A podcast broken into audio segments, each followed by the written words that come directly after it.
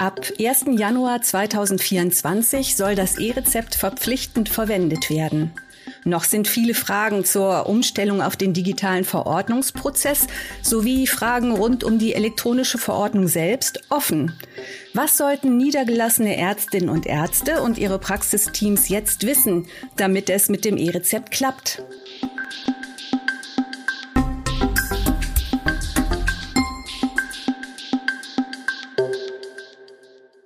Herzlich willkommen zu einer weiteren Folge des Medatix Podcasts. Mein Name ist Christiane Irle, ich bin Ihre Medatix Podcast Host. Meine Gesprächspartnerin zum Thema E-Rezept Reloaded ist Alexandra John, Leitung Marketing bei Medatix und Moderatorin der digitalen Anwendertreffen Meet Medatix. Hallo Alex. Hallo Chris. Ja, das Thema E-Rezept begleitet uns auch hier im Medatix Podcast bereits eine ganze Weile. Weil es nun zum 1. Januar 2024 verpflichtend werden soll, ist es natürlich wichtig, dass Ärztinnen und Ärzte und auch die medizinischen Fachangestellten vertraut mit der elektronischen Verordnung sind. Im Oktober fanden zwei digitale Anwendertreffen Meet Medatix zum Thema E-Rezept statt. Das große Interesse an der Veranstaltung und auch die hohe Zahl der im Chat gestellten Fragen zum E-Rezept haben uns ge gezeigt, wie sehr das Thema die Praxen aktuell beschäftigt. Deswegen thematisieren wir in dieser Episode des Medatix Podcasts nochmals Wichtiges und Wissenswertes rund um das E-Rezept. Und dabei gehen wir dann auch auf die Fragen ein, die in den digitalen Anwendertreffen gestellt wurden. Alex, lass uns doch mal ein paar Fakten zum E-Rezept sammeln. Welche Verordnungen genau werden denn zum 1. Januar 2024 verpflichtend und welche erst in späteren Ausbaustufen? Alles klar, Fakten, los geht's. Die verpflichtende elektronische Übermittlung, also das E-Rezept, gilt zunächst für verschreibungspflichtige Arzneimittel zulasten der gesetzlichen Krankenversicherung. Das können auch Rezepturen und Wirkstoffverordnungen sein, die entweder strukturiert oder per Freitext verordnet werden. In den nächsten Ausbaustufen kommen dann zwischen 2025 und 2027 weitere verpflichtende E-Verordnungen dazu. Zum Beispiel für BTM und T-Rezepte oder auch für digitale Gesundheitsanwendungen, für Heil- und Hilfsmittel sowie für Sprechstundenbedarf oder Verordnungen zu Lasten von sonstigen Kostenträgern und Verordnungen für im Ausland Versicherte. Soweit mal die Fakten zu den verpflichtenden Verordnungen. Und dann kommen wir jetzt mal zum schönen optionalen Bereich.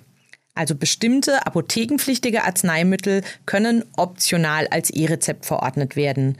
Nämlich einmal apothekenpflichtige, aber nicht verschreibungspflichtige Arzneimittel zu Lasten der GKV. Das sind dann zum Beispiel Verordnungen von OTC-Präparaten für Kinder und apothekenpflichtige Arzneimittel für gesetzlich versicherte Selbstzahler, also dieses sogenannte grüne Rezept. Und darüber hinaus können optional auch Verordnungen von verschreibungspflichtigen Arzneimitteln für gesetzlich versicherte Selbstzahler, also das blaue Rezept, Verordnungen zu Lasten der Berufsgenossenschaften und Unfallkassen sowie Zytostatika-Zubereitungen digital, also als E-Rezept erfolgen. Und auch einige private Krankenkassen ermöglichen inzwischen das E-Rezept für ihre Versicherten. Also halten wir nochmal fest, verschreibungspflichtige Arzneimittel zulasten der gesetzlichen Krankenversicherung sind ab 1. Januar 2024 verpflichtend per E-Rezept zu verordnen. Ab diesem Datum ist das E-Rezept also eine verpflichtende Anwendung der TI, also der Telematikinfrastruktur, die ja als Voraussetzung für den Erhalt der vollen TI-Pauschale gilt, oder? Genau so ist das korrekt. Seit Juli 2023 gilt die TI-Finanzierungsvereinbarung und die koppelt die Auszahlung der TI-Pauschalen an die Nutzung der verpflichtenden TI-Anwendungen. Und dabei gilt, wenn eine Anwendung fehlt, wird die TI-Pauschale um 50 Prozent gekürzt. Wenn mehr als eine Anwendung fehlt, dann entfällt die Förderung komplett. Und deshalb ist es so wichtig, dass Praxen das E-Rezept nutzen können zum Stichtag. Außerdem zieht der Gesetzgeber im Digitalgesetz vor, dass bei einer Nichtnutzung des E-Rezepts noch eine Honorarkürzung von 1% erfolgen soll. Ja, da ist es verständlich, wie, dass es so wichtig ist, sich spätestens jetzt auch mit dem E-Rezept zu beschäftigen. Wir wissen, dass die Anzahl der Verordnungen, die elektronisch erfolgen, inzwischen stark gestiegen ist. Trotzdem, insgesamt ist der Anteil der E-Rezepte an den ausgestellten oder an allen ausgestellten Verordnungen noch vergleichsweise gering. Viele Praxen verordnen also dann noch per Muster 16. Wie kann denn die Umstellung von der Verordnung auf dem rosafarbenen Formular auf das E-Rezept erfolgen? Da ja, wie gesagt, das E-Rezept ab 1. Januar 2024 verpflichten wird, ist es wichtig und gut, wenn Praxen sich schnellstmöglich mit dem E-Rezept vertraut machen, damit die Umstellung dann auch ja, sinnhaft oder komfortabler angegangen werden kann und man nicht mehr ins Gehudel kommen muss zum Stichtag. Basierend auf unseren Erfahrungen beziehungsweise auf denen unserer aktiven E-Rezept-Anwender haben wir so eine Art praktischen Vier-Schritte-Plan entworfen. Der enthält Tipps, wie die Umstellung auf das E-Rezept in der Praxis gut gelingen kann. Ich habe diesen Vier-Schritte-Plan heute auch mal mitgebracht auf einem, auf einem Spickzettel. Der ist tatsächlich, also trotz der vier Schritte, dann doch in den Details etwas umfangreicher. Und ich möchte die vier Schritte gerne kurz hier vorstellen ähm, verweise aber auch gleichzeitig nochmal auf eine Quelle, wo ja interessierte Hörerinnen und Hörer diesen dann auch im Detail finden können, sich zum Beispiel den Vier-Schritte-Plan digital nochmal ansehen oder auch ausdrucken können. Ja, Vier Schritte beginnt mit dem Schritt eins. Das ist wie bei vielen Dingen die Vorbereitung. Das heißt, das ist so der Themenblock, wo man sich grundsätzlich erstmal mit dem Thema E-Rezept und den Rahmenbedingungen vertraut macht, aber auch sich schon mal anguckt, wie die bisherigen Prozesse in der Praxis aussehen, ähm, ob die technischen Voraussetzungen vorhanden sind und man guckt auch nochmal, ob alle ja, ja notwendigen Dinge da sind. Und man beschafft sich beispielsweise auch Testpatient und Testrezept und ja, guckt auch nochmal auf die Patientenseite, welche Informationen sind für Patienten wichtig und ist so dann erstmal gut aufgestellt im ersten Schritt und kann dann zum zweiten Schritt übergehen. Nach der Vorbereitung kommt dann die konkrete Planung. Das heißt, das Wissen, das man sich jetzt in der Vorbereitung zum E-Rezept ja angeschafft hat, ähm, gilt es dann weiter zu vermitteln an das Praxisteam. Und es geht dann auch darum, ähm, bei Bedarf zum Beispiel Verantwortliche im Team festzulegen und auch gemeinsam mit dem Team beispielsweise einen Starttermin festzulegen. Wichtig ist auch, sich nochmal mit dem Signaturverfahren auseinanderzusetzen, dazu später auch vielleicht nochmal mehr ähm, und festzulegen, welches Verfahren man in der Praxis nutzen möchte. Und was häufig hilfreich ist, ist das Thema Prozessbeschreibungen erstellen und vielleicht auch mal Anwendungsfälle besprechen, die in der Praxis sehr häufig vorkommen bei dem Thema Rezept oder dann eben auch E-Rezept. Ja, nach dem zweiten Schritt kommt dann der dritte Schritt, machen, also die Umsetzung. Das heißt, in der Praxissoftware gilt es, die E-Rezept-Funktion zu aktivieren und man kann dann den Praxistest durchführen mit dem Testrezept und dem Testpatienten der Gematik. Außerdem kann man die Informationen für die Patienten auslegen und dann natürlich auch anfangen, im Live-Betrieb das E-Rezept auszuprobieren und elektronische Verordnungen zu erstellen. Der nächste und letzte Schritt ist dann der Schritt 4, Bewertung und Anpassung. Das heißt, man stimmt sich nochmal ab mit dem Praxisteam am besten, wie ist der aktuelle Stand, wie läuft es bisher. Man guckt nochmal auf die Schritte, die bereits gut funktionieren, andere, bei denen es vielleicht noch ein bisschen hakt, identifizieren und dann wirklich Verbesserungsvorschläge aufnehmen und sich dann nochmal angucken, ob man innerhalb des Prozesses mit dem E-Rezept in der Praxis nochmal was ändern möchte. Es ist also ein kontinuierlicher Verbesserungsprozess. Ähm, und es ist sinnvoll, ja, immer wieder ein kleines Review abzuhalten, so wie man das häufig aus dem Projektmanagement auch kennt und zu bewerten, ob der Prozess mit dem E-Rezept in der Form so gut läuft oder ob man selbst nochmal nachjustiert. Es klingt alles tatsächlich so in der Form ein bisschen komplizierter, als es ist, muss es aber gar nicht sein. Gut vorbereitet ist ja wie so häufig die halbe Miete und der beste Schritt zum Erfolg. Ich habe äh, bei diesem äh, Vorbereitungspart das Thema Testdaten oder Testpatient erwähnt. Dazu würde ich gerne noch ein paar Details mitgeben. Also mit diesen fiktiven Testdaten der Technikerkrankenkasse können Ärztinnen und Ärzte ein E-Rezept anlegen und auch Signaturen erstellen, ohne einen sozialversicherungsrechtlich relevanten Fall anzulegen. Also das ist tatsächlich ein, ja, ein guter Übungsfall. Außerdem gibt es auch auf unserer Infoplattform dip.medatix.de auf der Themenseite zum E-Rezept ein Video, das diese vier Schritte zum E-Rezept auch nochmal anschaulich erläutert. Und es gibt natürlich auch jede Menge Informationen in Textform und auch die vier Schritte nochmal ausführlich beschrieben. Auch gerne vielleicht zum Ausdrucken und Abhaken, wenn man das gerne auch auf Papier machen möchte. Genau, und außerdem gibt's ja auch noch die Episode des Medatix Podcasts, die ebenso lautet, in vier Schritten zum E-Rezept. Auch hier werden diese vier Umstellungsschritte vorgestellt, um Praxen, also um Sie, liebe Hörerinnen und Hörer, bestmöglich bei der Umstellung zu unterstützen und auch wirklich viele Informationen zu bieten, die dann später für Sie hilfreich sind. Genau, in all diesen Formaten geht es auf verschiedene Arten und Weisen. Im Kern darum, die Zeit bis zur verpflichtenden Einführung des E-Rezepts noch so zu nutzen, dass man sich mit der digitalen Verordnung vertraut macht und auch mit den neuen Abläufen im Praxisalltag. Genau, und um wichtige Informationen zum E-Rezept, da ging es ja auch ähm, bei den digitalen Anwendertreffen Meet Medatix im Oktober. Es ging darum, Informationen zu liefern und aber auch Fragen von Anwenderinnen und Anwendern zum E-Rezept zu klären. Richtig. Wir haben die kostenfreien digitalen Veranstaltungen angeboten, um ganz gezielt die wichtigen Informationen zum E-Rezept fokussiert aufzubereiten und darzustellen und zu transportieren. Hier wurden dann auch die Fragen der Anwenderinnen und Anwender unserer Softwarelösungen zur Umsetzung des E-Rezepts in der Praxissoftware von Medatix und darüber hinaus beantwortet. Natürlich immer nach bestem Wissen und Gewissen und unseren Möglichkeiten, die man dann in so einem Digitalformat hat. Ja, und neben der Anwendung in der Praxissoftware gab es da ja auch viele grundsätzliche Fragen zum E-Rezept. Von der Umstellung auf die digitale Verordnung, wie wir das eben in den vier Schritten gehört haben, über die Ausstellung des E-Rezepts bis hin zu den Einlösemöglichkeiten. Du hattest schon erwähnt, dass ja erstmal die Voraussetzungen zur Ausstellung von E-Rezepten erfüllt sein müssen, quasi im Schritt eins bei den Vorbereitungen. Was braucht denn eine Praxis, um das E-Rezept nutzen zu können?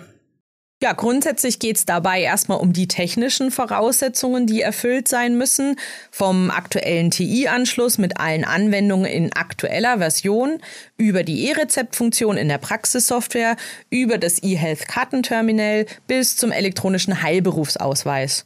Und die Dinge kann man auch gut und vollständig auf dip.medatix.de nochmal nachlesen. Wichtig ist in jedem Fall, dass jede Ärztin und jeder Arzt, der E-Rezepte signiert, über einen eigenen E-HBA verfügt. Ja, wenn die Voraussetzungen dann geschaffen sind, wird die Funktion E-Rezept in der Praxissoftware aktiviert und die Praxis kann E-Rezepte ausstellen. Ja, genau so ist das. Wir empfehlen, einige Testläufe mit den Testdaten durchzuführen und wenn da alles gut funktioniert, dann mit den echten Verordnungen als E-Rezept durchzustarten.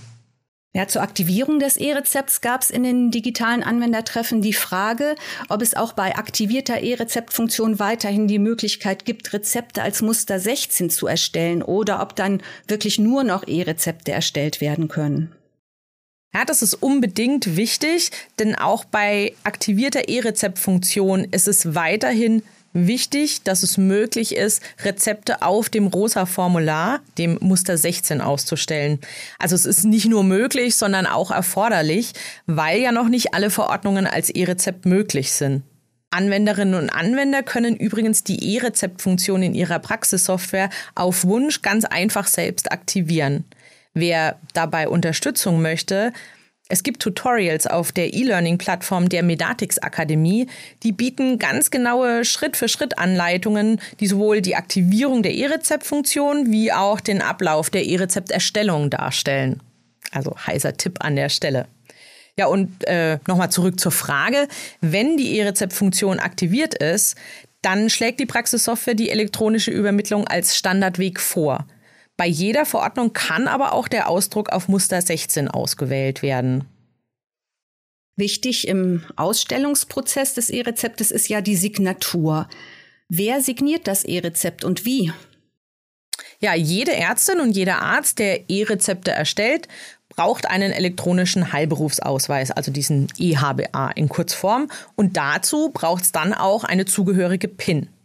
Mit dem EHBA plus PIN werden dann die E-Rezepte signiert und das ergibt dann die sogenannte qualifizierte elektronische Signatur. Das ist auch so ein Terminus, den man häufiger in diesem Kontext hört. Bei den Anwendertreffen wurde häufig nach Weiterbildungsassistentin bzw. Assistenten in der Praxis gefragt. Können die denn auch E-Rezepte ausstellen? Ja, das können sie, und zwar, wenn sie über einen eigenen EHBA verfügen. Dabei muss dann die ordnungsgemäße Überwachung und Anleitung durch eine Vertragsärztin oder einen Vertragsarzt gewährleistet sein und äh, bei der Verordnung erfolgt auch die Angabe der LANR, der weiterbildenden Vertragsärztin oder des weiterbildenden Vertragsarztes. Wenn ähm, die Weiterbildungsassistentin oder der Weiterbildungsassistent auch eine LANR haben, dann wird diese ebenfalls mit angegeben. Eine andere Frage war ja auch dann, wie es mit dem E-Rezept bei einer Vertretung aussieht, zum Beispiel im Urlaubs- oder Krankenfall. Auch das ist möglich, also Verordnen und Signieren von E-Rezepten im Vertretungsfall ist umsetzbar, möglich, machbar. Hier gibt es aber Unterschiede in den Abläufen, und zwar zwischen der kollegialen und der persönlichen Vertretung.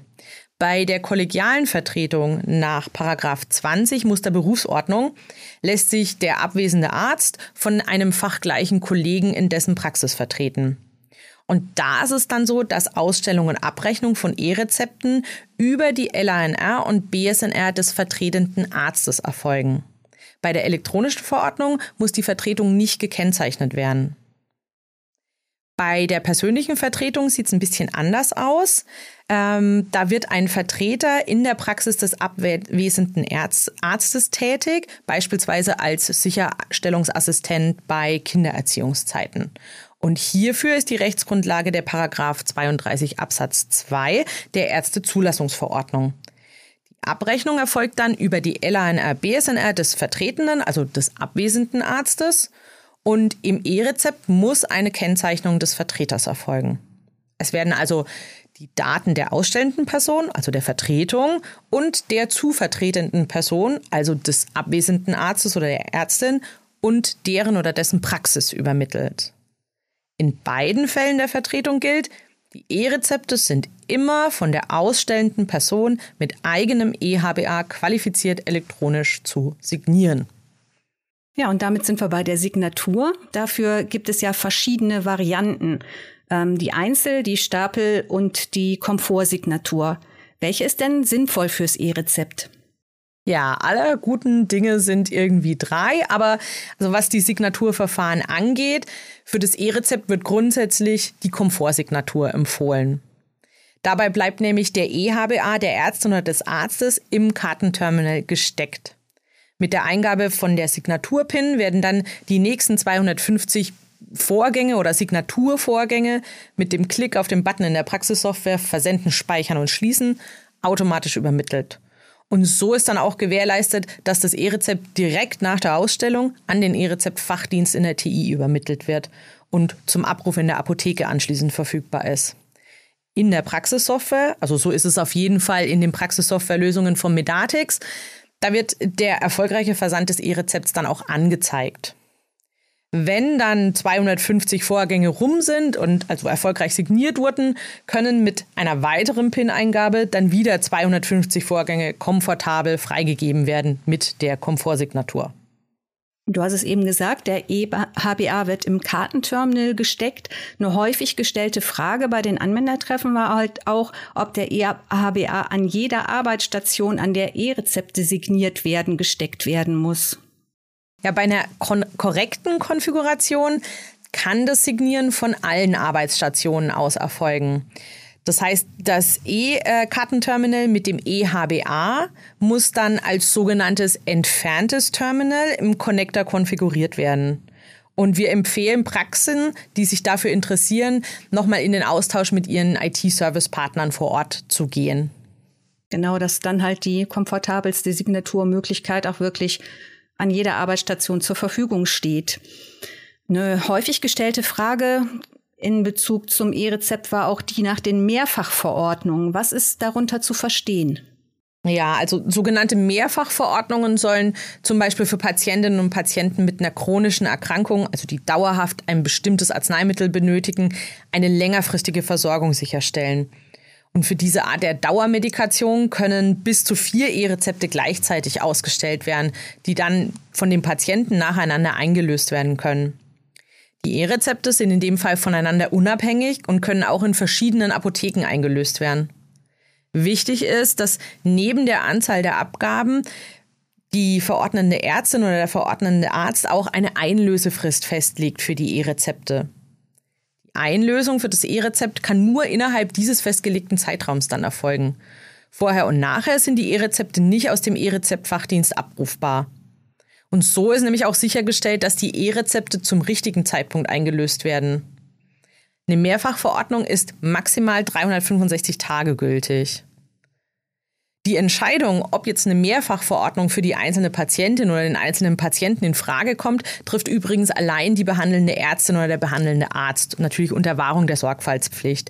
Das heißt, sie entscheiden, ob für die Folgerezepte ein persönlicher Arzt-Patienten-Kontakt erforderlich ist oder eine Mehrfachverordnung möglich ist. Dann gab es noch eine weitere Frage, die oft gestellt wurde rund um die Ausstellung von E-Rezepten. Die medizinischen Fachangestellten unterstützen in der Praxis sehr stark die Vorgänge rund um das Muster 16. Wie können die denn jetzt beim E-Rezept auch unterstützen? Ja, auch beim E-Rezept ist die Unterstützung durch die MFAs möglich und natürlich auch wichtig. Die Vorbereitung der E-Rezepte kann durch die medizinischen Fachangestellten erfolgen und bei den Praxissoftwarelösungen von Medatix werden die vorbereiteten E-Rezepte in die Signierliste übertragen. Die kann dann die Ärztin oder der Arzt jederzeit aufrufen und die eingestellten Verordnungen prüfen und signieren auch den Ausdruck des Data Matrix Codes, also das ist sowas ähnliches wie ein QR-Code in der optischen Anmutung, ähm, auf weißem Papier, der kann auch von der MFA übernommen werden. Wenn die Patientin oder der Patient einen Papierausdruck wünscht, kann der nach erfolgter elektronischer Signatur durch eine Praxismitarbeiterin oder einen Praxismitarbeiter erstellt und herausgegeben werden. Ah, jetzt ja. Der Papierausdruck, der war auch Gegenstand vieler Fragen beim digitalen Anwendertreffen und gehört natürlich auch zum Ausstellungsprozess. Unabhängig davon, wie Patientinnen und Patienten ihr E-Rezept einlösen, dazu gleich mehr, haben Sie ja ein Anrecht darauf, den Papierausdruck mit dem Data Matrix Code, der E-Rezept Zugangsdaten, auch Token genannt, ausgehändigt zu bekommen. Ist das so? Das ist so, also richtig. Ne? Der Data Matrix Code enthält die Information zur Speicherstelle der Verordnung im E-Rezept-Fachdienst. Mit dem Scan von diesem Data Matrix Code erhält dann die Apotheke Zugriff auf die Verordnung. Gerade in der Anfangsphase des E-Rezepts ist der Papierausdruck von wichtiger Bedeutung, bis sich halt die papierfreien Einlösungswege etabliert haben. Der Ausdruck des sogenannten Style Sheets klingt auch fancy, erfolgt auf weißem DIN A4 oder DIN A5 Papier, wichtig, und sollte mittels eines Druckers erfolgen, der eine Druckleistung von mindestens 300 dpi hat, damit auch der Scan des Data Matrix Codes zuverlässig funktioniert. Es wird in den digitalen Anwendertreffen oft gefragt, ob der Papierausdruck auch auf dem rosafarbenen Papier erfolgen kann. Und da ist die Antwort ein klares Nein. Also der Druck muss auf weißem Papier in den genannten Formaten, also A4 oder A5, erfolgen. Ja, damit sind wir schon bei diesen E-Rezept-Varianten in der Praxis angekommen. Nachdem die Ärztin oder der Arzt das E-Rezept elektronisch signiert hat, wird die Verordnung über die TI in den E-Rezept-Fachdienst übermittelt und steht dort zum Abruf bereit. Ja, und der Abruf der Verordnung in der Apotheke kann dann entweder über die elektronische Gesundheitskarte der Patientin oder des Patienten, per Scan des Data Matrix Codes in der App des Patienten oder per Scan des Papierausdrucks, den der Patient in der Apotheke vorlegt, erfolgen. Also auch wieder aller guten Dinge sind drei. Genau, aller guten Dinge sind drei. Schauen wir uns diese Einlösungswege mal genauer an. Wie funktioniert das denn mit der EGK, also der elektronischen Gesundheitskarte? Es wurde sehr oft die Frage gestellt, wie denn das E-Rezept auf die EGK kommt. Ja, richtig wichtige Frage und dazu auch eine ganz klare Antwort. Die Verordnung wird nicht auf der EGK gespeichert. Das ist ein irgendwie äh, populäres Missverständnis. Ähm, es ist tatsächlich so, dass das E-Rezept wird aus der Praxis in den E-Rezept-Fachdienst in der TI übermittelt.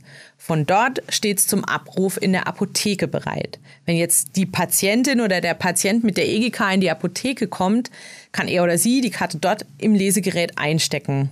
Und mittels der auf der Karte enthaltenen Identitätsmerkmale erfolgt die Abfrage beim E-Rezept-Fachdienst. Liegt für diese Patientin oder diesen Patienten eine Verordnung vor. Die wird dann abgerufen und das E-Rezept kann so in der Apotheke eingelöst werden. Wichtig ist auch, es ist nicht notwendig, da einen PIN für die EGK in der Apotheke einzugeben. Und das Schöne daran ist, weil die Praxis die Rezeptinformation direkt in die TI sendet, müssen Patientinnen und Patienten zum Beispiel bei Folgerezepten gar nicht mehr zwingend in die Praxis kommen. Sie können also die Verordnung mit ihrer EGK direkt in der Apotheke abrufen, sobald sie halt von ihrer Praxis die Information haben, dass das E-Rezept zum Abruf bereitsteht. Und, noch ein Punkt, für die Einlösung des E-Rezepts kann auch ein Vertreter entsendet oder beauftragt werden, der dann die EGK der Patientin oder des Patienten in der Apotheke vorlegt. Also im Grunde bleibt hier die gleiche Möglichkeit wie mit dem Muster 16 erhalten. Das hört sich ja so an, als wenn dieser Einlösungsweg auch einige Vorteile für die Praxis mit sich bringt. Ja, das ist auch so. Wenn mehr Rezepte ohne den Praxisbesuch von Patientinnen und Patienten erfolgen können, dann entlastet das natürlich auch den Empfang und setzt Ressourcen in der Praxis frei. Dabei obliegt es immer der Ärztin oder dem Arzt zu entscheiden, ob vorab ein persönlicher Arzt-Patienten-Kontakt erforderlich ist oder nicht.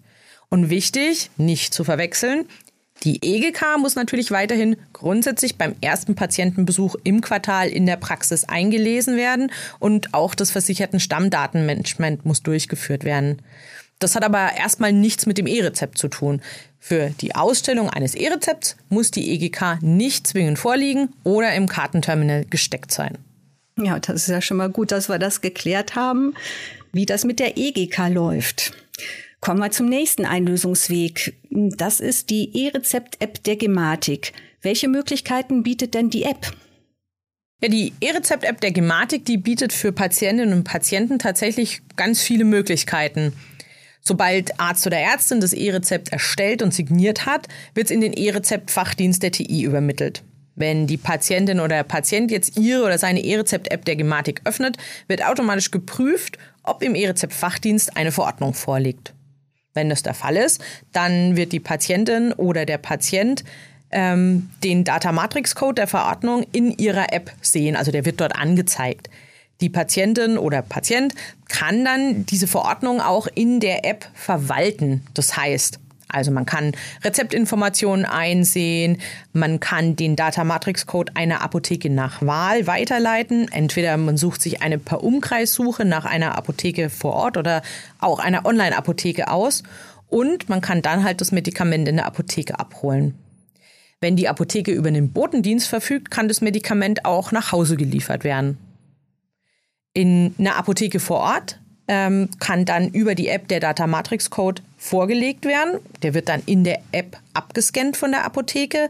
Und mit der Familienfunktion in der App ist es auch möglich, die Verordnungen der Kinder oder anderer Angehöriger einzulösen. Also auch eine ganze Menge von Dingen, die man da tun kann in der App. Tatsächlich, so hört sich das an. Also die E-Rezept-App der Gematik bietet total interessante Features für Patientinnen und Patienten und es hört sich auch nach einem hohen Komfort an.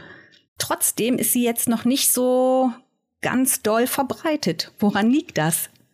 Ja, das liegt zum einen daran, dass man für die Einrichtung der E-Rezept-App eine NFC-fähige elektronische Gesundheitskarte mit PIN benötigt. Und erst dann können die Funktionen genutzt werden. Aber, und hier ist der Knackpunkt, noch nicht alle Patientinnen und Patienten verfügen über eine entsprechende EGK bzw. die erforderliche PIN dazu. Und an der Stelle sind eben die Krankenkassen gefordert oder gefragt, erstens mal Versicherten über das E-Rezept allgemein zu informieren und dann natürlich zweitens sicherzustellen, dass die Versicherten niedrigschwellig die Möglichkeit bekommen, die erforderliche PIN zu erhalten, um dann auch die E-Rezept-App nutzen zu können. Genau, und damit die ganzen vielen komfortablen Funktionen des E-Rezept auch zu verwalten. Kommen wir zum dritten Einlösungsweg. Das ist der Papierausdruck, über den haben wir jetzt schon gesprochen. Bis sich die Einlösung über die EGK oder auch die E-Rezept-App der Gematik bei den Patientinnen und Patienten etabliert haben, bietet der Papierausdruck doch eine gute Übergangslösung. Genau so ist es. Also E-Rezept und Papier mag sich jetzt erstmal auf den ersten Blick oder aufs erste Hören beißen, aber ähm, mit diesem Papierausdruck können eben Praxen, Patientinnen und Patienten etwas an die Hand geben, das sie dann auch in der Apotheke vorlegen können. Und oft ist es auch so, dass Patientinnen und Patienten noch den Wunsch nach diesem Papierausdruck ähm, auch äußern, ja, damit sie den Data Matrix Code zum Scannen und Abruf der E-Rezeptinformationen in der Apotheke dann in der Hand haben. Es ist tatsächlich auch so, dass die Praxis verpflichtet ist, diesem Wunsch der Patientinnen und Patienten nachzukommen. Ja, jetzt haben wir über die drei Einlösungswege, alle guten Dinge sind drei des E-Rezeptes gesprochen. Trotzdem gibt es noch einen vierten Einlösungsweg. Das ist der nicht elektronische, und zwar der Ausdruck des Rezeptes auf dem Formularmuster 16. Das bleibt weiterhin gültig. Genau, das bleibt weiterhin gültig, weil ja noch nicht alle Verordnungen per E-Rezept möglich sind. Und auch in Sonderfällen wie Haus- und Heimbesuchen oder eben auch mal bei technischen Störungen, wird im Ersatzverfahren weiterhin das Muster 16 für Verordnungen verwendet. Bleiben wir mal bei den E-Rezepten. Bei den digitalen Anwendertreffen Meet Medatix gab es viele Fragen zur Korrektur oder Stornierung von ausgestellten E-Rezepten. Welche Möglichkeiten bieten sich denn da? Ja, das ist auch eine ganz interessante Frage. Wenn wir uns die im Kontext Muster 16 anschauen, ist die Antwort ganz klar. Also die Praxis muss die Patientin oder den Patienten anrufen und informieren, dass das ausgestellte Rezept nicht mehr verwendet werden soll. Dann wird ein neuer Ausdruck des Muster 16 erstellt und der muss dann entweder vom Patientin oder Patient in der Praxis abgeholt werden oder die Praxis stellt das Rezept per Post an Patientin oder Patienten zu. Und auch beim E-Rezept ist grundsätzlich eine nachträgliche Änderung der Verordnung, also eine Korrektur, nicht möglich. Allerdings kann das E-Rezept von der Praxis storniert oder eben gelöscht werden. In diesem Fall kann nach der Löschung ein neues E-Rezept erstellt werden und bei der Einlösung per EGK oder E-Rezept-App der Gematik muss der Patient nicht erneut die Praxis aufsuchen. Das neue E-Rezept steht dann zum Abruf bereit Anders sieht es ein bisschen beim Papierausdruck aus. Hier ist es dann eben sinnvoll, die Patientin oder den Patienten zu kontaktieren, um abzustimmen, wie sie oder er dann den neuen Papierausdruck mit aktualisierten Data-Matrix-Code erhält. Wenn das E-Rezept bereits in der Apotheke in Bearbeitung ist, kann die Apotheke entweder das E-Rezept löschen oder es für die Löschung durch die Arztpraxis wieder freigeben. Und dabei ist der Bearbeitungsstatus des E-Rezepts in der Praxissoftware auch immer nachvollziehbar für das Praxisteam. Ja, Alex, jetzt haben ja ziemlich viele Informationen zum E-Rezept zusammengetragen. Ja, auf jeden Fall. Ganz schön viel Schotter. Aber gut, dass man ja auch bei so einer Podcast-Episode mal auf Pause drücken kann. Und man kann sie auch ganz gut portionsweise oder eben mehrfach anhören und dabei ganz gezielt an die Stellen springen, wo man eben nochmal was zu einem konkreten Punkt hören möchte. Naja, und dann kann es ja auch echt direkt losgehen mit dem E-Rezept. Am besten jetzt gleich, noch vor der verpflichtenden Einführung. Genau, dass man auch noch Zeit hat, sich mit der digitalen Verordnung vertraut zu machen.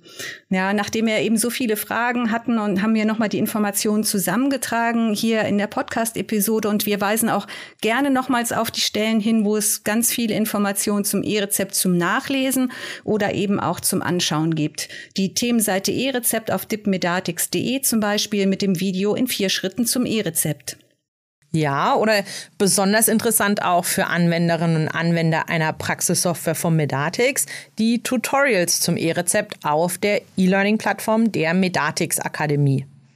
Ja, die Links dazu finden Sie, liebe Hörerinnen und Hörer, in den Show Notes dieser Episode.